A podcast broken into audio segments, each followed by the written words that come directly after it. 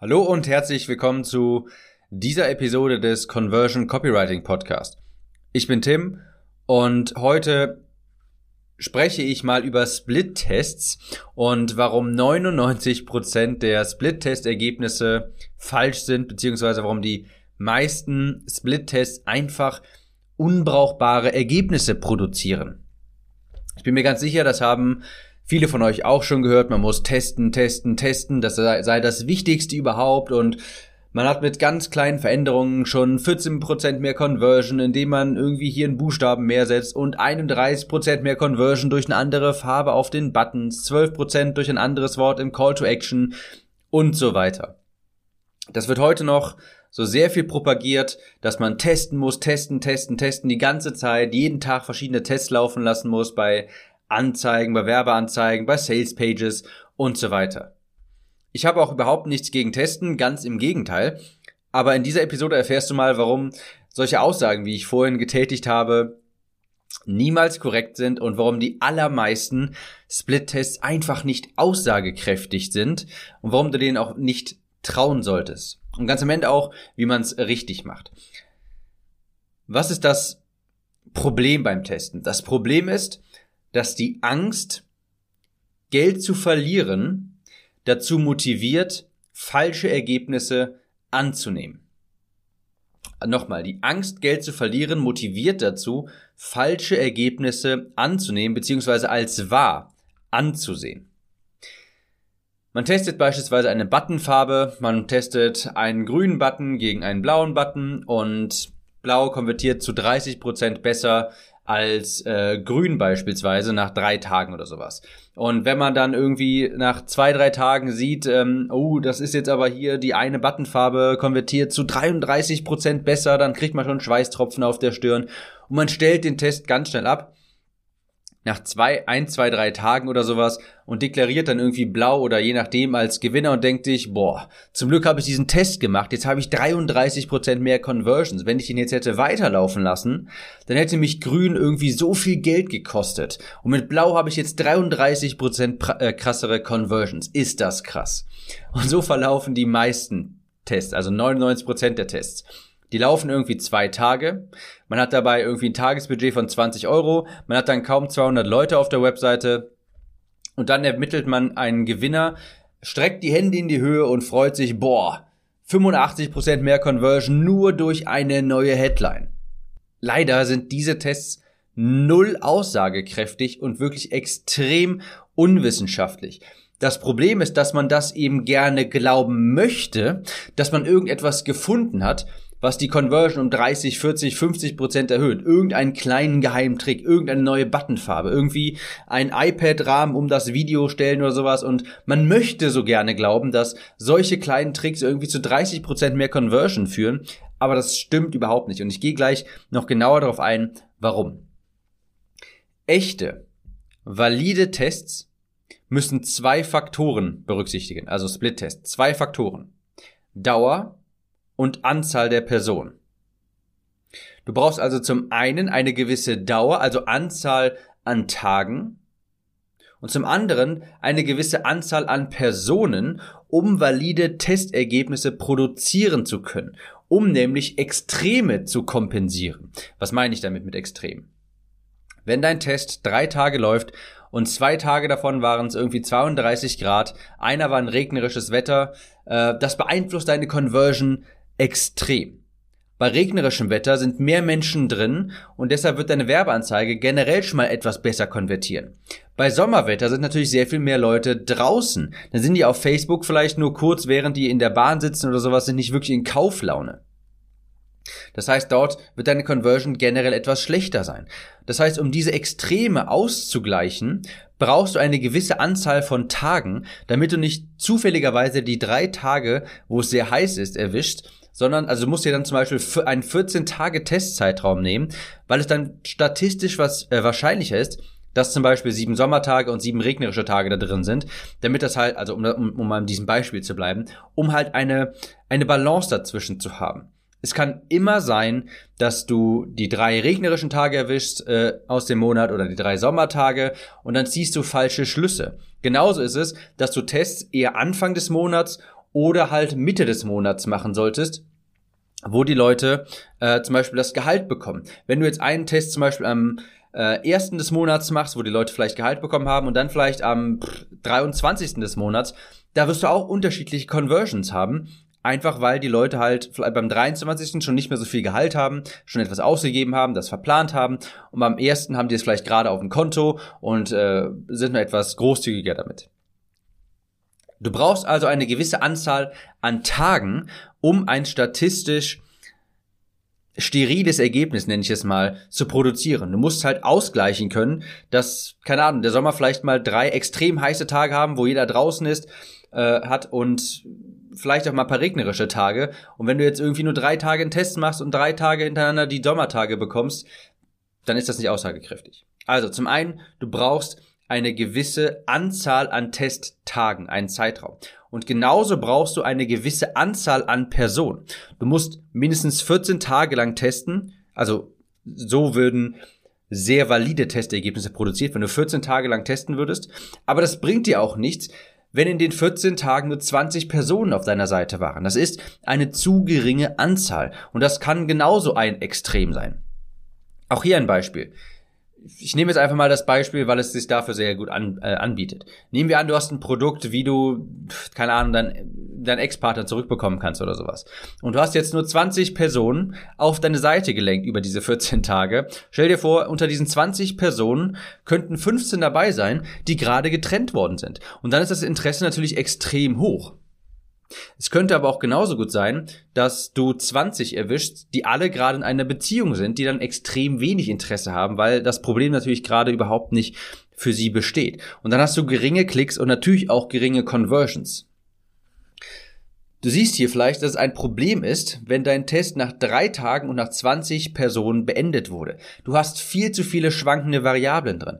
Wenn du nur so kleine Zahlen hast, so kleine Testpersonen und wenig Tage zum Testen, dann ist die Wahrscheinlichkeit sehr hoch, dass du ein Extrem erwischst. Einen sehr heißen Sommertag, einen sehr regnerischen Tag, dass du vielleicht gerade die 20 Personen bekommst, die das Produkt unbedingt brauchen oder eben auch eben nicht brauchen.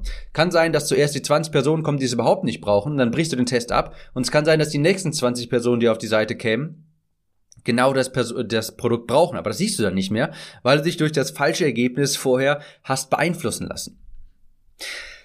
In diesem Zusammenhang möchte ich auf zwei Biases, also Bias ist so übersetzt, kann man übersetzen mit so Daumenregel oder sowas, äh, darauf möchte ich mal eingehen. Und zwar erst, das erste ist das Gesetz der großen Zahlen. Und das besagt genau das, was ich vorhin gesagt habe mit den Extremen. Es besagt nämlich, dass Ausschweifende statistisch signifikante Unterschiede in kleinen Zahlen nicht auftreten und dann falsch interpretiert werden. Stell dir vor, du gehst auf die Straße, um Frauen anzusprechen. Neun geben dir einen Korb und von der einen bekommst du eine Nummer. Das ist, nur zehn Prozent Erfolg. Das hört sich erstmal lausig an. Nehmen wir an, du gehst jetzt auf 20 Frauen zu. Die ersten neun geben dir einen Korb, die erste bekommt, von der ersten bekommst du eine Nummer und von den nächsten zehn gib dir einen Korb und von den nächsten neun bekommst du eine Nummer. Dann hast du das, die Probandenanzahl verdoppelt und das Ergebnis aber verfünffacht quasi die Erfolgschancen, nämlich 50 Prozent. Oder wiederhole das Ergebnis doch mal mit 1000 Frauen. Vielleicht geben dir 637 einen Korb und 363 geben dir ihre Nummer. Und das klingt auch schon viel besser. Es kann eben sein, dass die ersten 10 oder 20 einfach schon vergeben waren und die nächsten 10 oder 20 dir alle ihre Nummer geben. Das heißt, du brauchst eine statistisch große Anzahl an Probanden, um das Experiment zu wiederholen. Erst dann wird das ersichtlich, was der Durchschnitt quasi ist. Das bedeutet, je öfter du ein Experiment unter denselben Bedingungen wiederholst, desto stabiler ist die Ergebnisvalidität, desto eher kannst du dem Ergebnis vertrauen. Wenn die Zahlen zu klein sind, kannst du dem Ergebnis nicht vertrauen. Die Chance, dass du ein Extrem erwischt hast, ist einfach viel zu hoch. Aber in wenn du das ausreichend oft wiederholst, nehmen wir an, mit 1000 Frauen das Experiment wiederholst, dann ist die Wahrscheinlichkeit, dass Extreme verschwimmen unter der Allgemeinheit sehr viel größer. Dann verwässert quasi dieses Extrem, dass du die ersten 10, dass du von den ersten 10 vielleicht äh, neunmal einen Korb bekommen hast, weil in der Gesamtmasse ist es dann nicht mehr so extrem. Wenn du, ich habe vorhin gesagt, 637 geben dir vielleicht die Nummer und 363 einen Korb oder andersrum. Verstehst also, was ich meine? Das heißt, je öfter du ein Experiment unter denselben Bedingungen wiederholst, desto stabiler die Ergebnisvalidität, desto eher kannst du dem Ergebnis auch vertrauen. Das zweite Phänomen ist das Phänomen Regression to the Mean. Das heißt, es hat alles immer eine Tendenz zur Mitte, auch wenn es anfangs sehr stark ausschweifend ist. Das ist das Phänomen, dass du zu Beginn eines Tests meist ausschweifende Ergebnisse er erhältst, welche sich im Laufe der Zeit normalisieren. Sie verlaufen dann wieder zur Mitte. Regression to the mean. Das ist nämlich genau das, was ich am Anfang des Podcasts ansprach. Jemand testet zwei Buttonfarben gegeneinander und innerhalb der ersten drei Tage scheint die eine Buttonfarbe extrem zu gewinnen. 30% mehr Conversions, nur durch eine andere Farbe auf dem Button. Und wenn man das Ergebnis aber, äh, beziehungsweise diesen Test mal über 10, 14 Tage laufen lässt, dann sieht man, es verläuft alles wieder zur Mitte und Blau und Grün nehmen sich überhaupt nichts, was auch logisch ist, denn eine Buttonfarbe ist komplett egal. Wirklich, Leute, es ist komplett egal. Die Buttonfarbe muss nur herausstechen von der übrigen Seite. Aber trotzdem, erstmal sieht man, das besagt dieses Gesetz quasi, erstmal ist ein ausschweifendes Ergebnis da und man denkt, boah, eine Buttonfarbe, 30% mehr Conversions. Aber das ist nur über einen Zeitraum von ein, zwei Tagen oder sowas. Und nachher verläuft es wieder zur Mitte und du siehst, okay, grün konvertiert zu 0,012% besser als blau vielleicht. Und das ist dann eine Abweichung, die überhaupt nicht signifikant ist. Also, es gibt einen starken Ausschlag anfangs, aber nach 10 bis 14 Tagen normalisiert sich das dann wieder. Und erst dann zeigt sich auch der wirklich wahre Unterschied. Die meisten brechen aber halt nach dem Anfang ab und lassen sich von diesem starken Aus, äh, Ausschlag beeinflussen. Ist genauso wie beim Abnehmen. Wenn du anfängst abzunehmen und du etwas mehr Gewicht verlieren musst, dann wird es die ersten paar Wochen so sein, dass du sehr viel Gewicht verlieren wirst. Du wirst eine Menge Wasser verlieren, deine Glykogenspeicher leeren sich und so weiter. Und du wirst in den ersten, keine Ahnung, zum Beispiel in den ersten drei Wochen vielleicht zehn Kilo verlieren. Und das ist ein wunderbares, tolles Ergebnis. Alle freuen sich, aber sie merken dann irgendwann nach so 15 Wochen hat man dann durchschnittlich trotzdem irgendwie vielleicht ein Kilo die Woche abgenommen. Und dann ist diese anfängliche Euphorie, dass man in drei Wochen zehn Kilo verloren hat, vielleicht äh, schon etwas verflogen. Aber es verläuft halt alles immer zur Mitte. Und anfangs schlägt es meistens immer etwas extremer aus. Wie testet man denn jetzt richtig? Also, wenn du etwas testen willst und valide Ergebnisse produzieren willst, also Ergebnisse, die auch wirklich aussagekräftig sind, und ich meine, das ist ja der Sinn des Testens, sonst bringt, bringen dir die Tests gar nicht, sonst kannst du dich nur irgendwie kannst du dich nur mal kurz über diese Zahlen freuen, die aber nichts aussagen. Wenn du wirklich valide Ergebnisse haben willst und echte Tests durchführen willst, dann sollten die mindestens 10 bis 14 Tage andauern und mindestens mal 1000 Euro Budget insgesamt ausgegeben haben. Das ist natürlich ein Richtwert, aber du weißt, woran ich, was ich meine. Ich meine damit, dass es einfach nicht zu gering sein sollte. Und du brauchst diese 10 bis 14 Tage und mindestens mal so 1000 Euro Budget, um halt die Volatilität, die Instabilität in Tagen und Personen auszugleichen. Es kann sein, dass am ersten Tag 100% der Leute dein, ähm, dein Produkt haben wollen und am zweiten Tag 100% der Leute eben nicht. Und deshalb musst du einen längeren Zeitraum haben, das auszugleichen. Du brauchst auch, um nochmal kurz zu wiederholen, genügend Budget, um genügend Leute auf eine Webseite überhaupt zu leiten, damit du nicht am Ende der 10 Tage nur 20 Personen darauf hattest, sondern halt vielleicht eher 2000. Du testest entweder zwei komplett unterschiedliche Seiten, also wo du extrem viele Variationen drin hast, wo du eine Salespage ähm, gegen die andere testest mit nicht nur einer anderen Headline, sondern vielleicht auch anderen Bildern, anderen Videos, anderem Aufbau und so weiter. Zwei komplett unterschiedliche Seiten. Oder du testest die identische Seite, die sich nur in einer Variable unterscheidet. Beispielsweise nur in der Headline, nur in dem Verkaufsvideo, nur in den Bullet Points oder sowas. Das ist deshalb wichtig, weil du, wenn du mehrere Variablen änderst, zum Beispiel drei, kannst du am Ende des Tages nicht sagen, welche von den Variablen zum Ergebnis geführt hat. Das heißt, alles andere muss, dasselbe sein und nur eine Variable darf anders sein. Oder eben die andere Möglichkeit, zwei komplett unterschiedliche Seiten gegeneinander testen. Du darfst dann während des Tests auch nichts verändern. Wirklich nichts. Du stellst also dann beispielsweise in Facebook Zielgruppen ein Und dann, also theoretisch müsst du dann zwei Wochen in den Urlaub fahren und nicht einmal in Facebook reinschauen. Wenn du dann Zielgruppen änderst, neu hinzufügst, Retargeting schaltest, all das hat Einfluss auf dein Testergebnis. Denn wenn du jetzt ein neues Adset schaltest, das in Anführungsstrichen klaut den anderen Adsets, nämlich Personen. Es kann sein, dass, nehmen wir, du hast zwei Adsets laufen, das eine, äh, das eine gegen das andere, wo getestet wird, und wenn du jetzt ein neues Adset hinzuschaltest, wird von dem einen Adset vielleicht ein bisschen was mehr geklaut an Personen und dann hat das auch wieder Einfluss auf die Person. Kann ja sein, dass genau die Personen geklaut werden von dem neuen Adset, die konvertieren würden bei dem Test-Adset und so weiter. Also vielleicht mal hier eine kleine Analogie. Stell dir vor, auf einem Laufplatz sind zehn komplett schwarz gekleidete Männer. Man kann die nicht voneinander unterscheiden, alle sind schwarz gekleidet und die laufen ein Rennen. Unter diesen Menschen ist Usain Bolt. Ja, also der würde im Normalfall das Ganze gewinnen.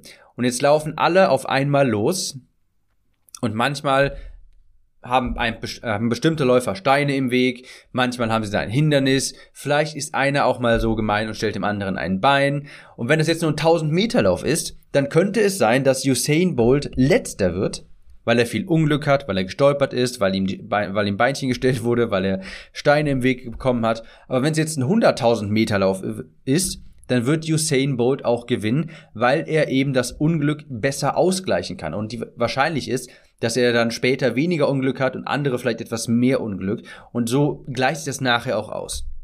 Das heißt, auf einem 100.000 Meter Lauf würde Usain Bolt gewinnen, weil er das eben mehr ausgleichen kann. So kannst du dir den Test auch vorstellen. Du siehst also, wenn du wirklich echte Ergebnisse, valide Ergebnisse produzieren willst, die wirklich aussagekräftig sind, dann ist Testen gar nicht so einfach. Und das sind auch 99 Protest, äh, Prozent der Tests einfach falsch. Leute, die dir sagen, du kriegst 30 Prozent mehr Conversion, indem du einfach nur hier und da ein bisschen was änderst und eine andere Headline und eine andere Buttonfarbe. Diese Testergebnisse in Anführungsstrichen beruhen auf komplett falschen Zahlen und einem komplett falschen Testprozedere. Man möchte nur so gerne glauben, dass ein andere, eine andere Buttonfarbe irgendwie 30% mehr Einkommen bringt. Aber das ist nicht so. Ich weiß, das will man einfach gerne glauben, aber es ist einfach nicht der Fall. Meine Empfehlung lautet daher, du solltest nicht jeden Tag 100.000 Dinge gegeneinander testen. Vor allem nicht, wenn du nur ein ein geringes Budget zur Verfügung hast. Meine Empfehlung lautet eher, natürlich anfangs mal ein paar größere Tests machen. Das heißt, eine komplette, eine Salespage gegen eine komplett andere Salespage zu testen zum Beispiel und irgendwann etwas zu finden, was schon ganz gut funktioniert und dann nach und nach diese zu optimieren, statt die ganze Zeit zu testen. Das bringt nichts, weil du einfach nur, weil du einfach Ergebnisse produzierst, die überhaupt nicht stimmen. Also irgendetwas finden, was ganz gut funktioniert und das dann immer in kleinen Schritten optimieren. Das dann in kleinen Tests optimieren und nicht jeden Tag vier verschiedene Tests mit fünf verschiedenen Adsets und 13 verschiedenen Anzeigen. Das bringt nichts. Du hast zu wenig Aussagekraft auf, jede einzelnen, auf, auf jedem einzelnen Element. Ich hoffe, die Episode äh, war einleuchtend und falls sie dir weitergeholfen hat, dann würde ich mich über eine Bewertung bei iTunes freuen und wir hören uns in der nächsten Episode wieder. Ciao, Tim.